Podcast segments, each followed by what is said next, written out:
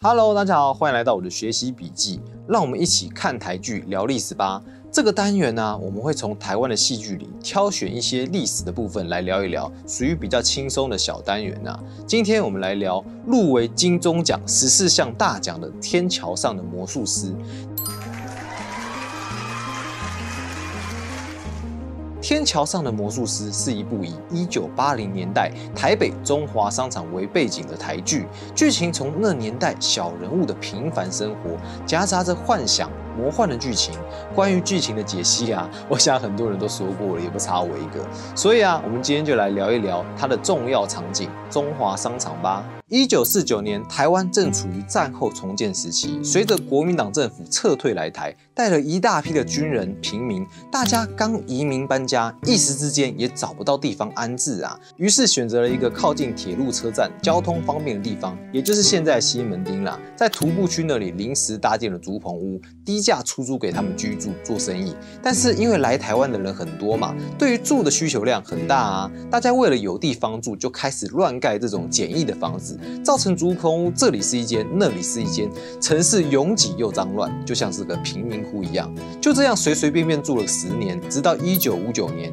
总统蒋中正来到这里巡视，才发现啊，西门町怎么被弄得那么乱呢？这不符合他理想中的进步城市美学啊。于是马上下令要彻底整顿一个全能住宅改造网的概念。但是啊，虽然总统下令要好好整顿，政府却没有太多的预算能拨点来盖房子啊。那时候的西门区啊，房子盖得乱七八糟，人口又多又密集，一时之间呢，好像来到了《世纪帝国二》的黑暗时期一样。在没有钱的情况下，最后只好跟居民们商量，由居民以预付二十年租金的方式来筹措经费，再由政府盖好承租给居民。而当年呢，正是台湾的美元时期，许多家庭都受到美国物资的帮忙，从小孩子的奶粉到做晚餐的面粉，还做成了老一辈人印象深刻的面粉袋内裤、面粉袋套装，把美国穿在身上变成了全民的新潮流。美元除了给台湾人民带来一点正常的生活以外，也将美式的生活跟文化带进了台湾哦。许多台湾人开始憧憬起喝可乐、听西洋音乐。认为啊，美国就是富有、时尚、科技又进步的代名词啊，能效仿美式的都是好的。一个只要是美国爸爸都好棒棒的概念啊。这次要在大台北做大型的都更，也是希望能仿照美国现代主义都市规划进行，拆除不好看、不整齐的贫民区，建造起整整齐齐、一连好几栋都一模一样的新式水泥大楼。所以沿着铁路陆续新建，一连八栋，连续大概一公里。可以容纳一千六百九十户的三层楼建筑，打造台北都市丛林新地标，整个城市都是我的伸展台啊！这也就是天桥上的魔术师的主要场景，超大型住商合一的中华商场就此诞生。从骨子开始就很美式，这或许也造就了它后来成为时尚潮流代表的原因哦。俗话说时势造英雄，中华商场之所以能在一九七零八零年代成为当时男女老少都向往的超级商圈，或许也是年代在背后推了一把哦。中华商场逐渐兴起的那几十年，刚好也是台湾经济正逐步起飞的年代，一九六零年代开始，全球在战后经济逐渐复苏稳定。景气渐渐繁荣，在美元的帮助下，台湾的经济也开始逐渐成长。而这时候的政府害怕美元有一天突然停止啊，开始超前部署，想要扭转台湾原本依靠农业出口的商业模式，加强重视加工出口业，开始借着低廉的劳工打进工业化代工的市场，也以加工出口工业带动了经济起飞，让全世界布满了 Made in Taiwan 的产品。一九六零到八零年代，台湾平均每年经济成长率高达十点一趴，在各种推动工业化及外销的情况下，也跃升成为了亚洲四小龙之一。就经济面上来看，那些年是只要愿意做就能够发大财的美好年代，而进出口的大幅增加，或许正是中华商场成为潮流基地代表的原因哦。出口量大幅增加，全民发大财，经济力提升，大家也开始更在意生活的品质。从可以吃饱过活就好，到买东西就会开始挑选品质的年代。来来来，狼 K 哦，挑挑看，选选看，就像天桥上的魔术师里小不点的经典台词一样。我来品，我来品，三双两百哦。就是那个年代的生活写照。这时候进口的美国货、日本货等舶来品都成为当时热销的抢手货。到现在还有长辈仍然认为，化妆品、保健品就一定要挑美国货，家电就一定要挑日本来的，成为那个年代对进口商品的刻板印象。前面提到，在大家穷的只能用面粉袋做衣服的时候，美国就像救世主一样，让人充满向往啊。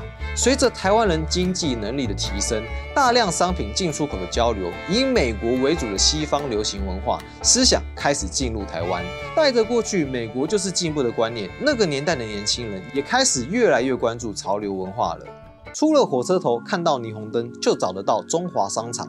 一九六四年，松下电器，也就是我们认识的 Panasonic，在中华商场点亮了第一个大型霓虹灯以后，似乎也将台北都市的繁华感一起点亮了。虽然说从日治时期，日本政府就将总督府设在台北以后，进行了许多美化的建设。让台北都市的形象逐渐定了下来，但首都不代表就是最现代化的都市啊。尤其像前面所说的，一开始的台北啊，突然来了一大堆人，实在是乱七八糟的。后来如何扭转形象，摇身一变成为繁华的都市呢？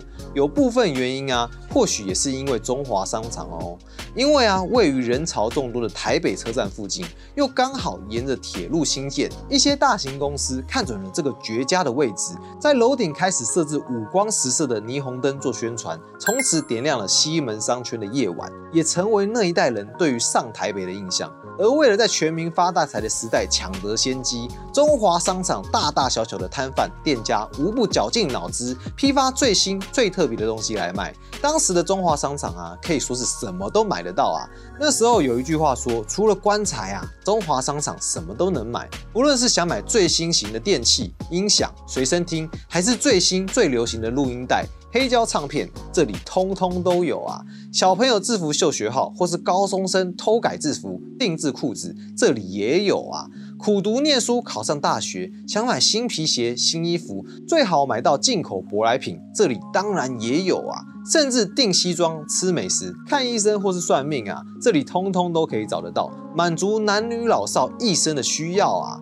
也成为外地人来台北必去的景点。去台北没有逛一圈中华商场就太逊了。也因为这种应有尽有、想买什么通通有的新潮设定，中华商场也带动了附近整个区域，成为繁华台北城的代表。在许多电影中都可以看到它的身影哦。这也让西门地区成为潮流时尚的代名词。台北也因为这样的繁华感，成为台湾当时最具都市感的城市。为了新建中华商场，政府跟居民签下了二十年的租约，原本是二十年一到就要拆除了，后来顺着租客们的需求，硬是再签了四年，但是仍然敌不过时代的变迁呐，在一九九二年拆除。或许你会想啊，这么重要的大型商圈，最后怎么会被拆除呢？一切都是时代的眼泪啊！原本为了都更而新建的中华商场，最后也因为都更被拆除。一九八三年，台北市决定要将市内的铁路地下化。原本沿着铁路新建的中华商场，也因为旁边就在施工，生意一落千丈。一九九零年，又因为东侧准备新建捷运，也就是现在的板南线呐，而决定拆除这栋老建筑。最近因为疫情啊，许多位于西门町的店家陆续倒闭。小时候认为去西门町很潮的印象啊，也开始逐渐改变喽。只能说啊，时间真的会改变很多事情啊。如果你怀念、好奇中华商场，不妨也可以看看天桥上的魔术师，回味一下台北的老场景哦。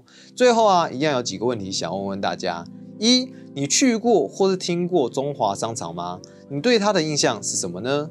二。曾经啊，我们觉得西门町是潮流的代表，后来又换成士林东区。你住的地方也有印象中的潮流代表地吗？它到现在还是吗？欢迎你在底下留言，让我们知道你的想法。也请帮我们把影片分享出去，让更多人知道天桥上的魔术师背后的故事吧。一起成为一个 better man。我们下次见喽，拜拜。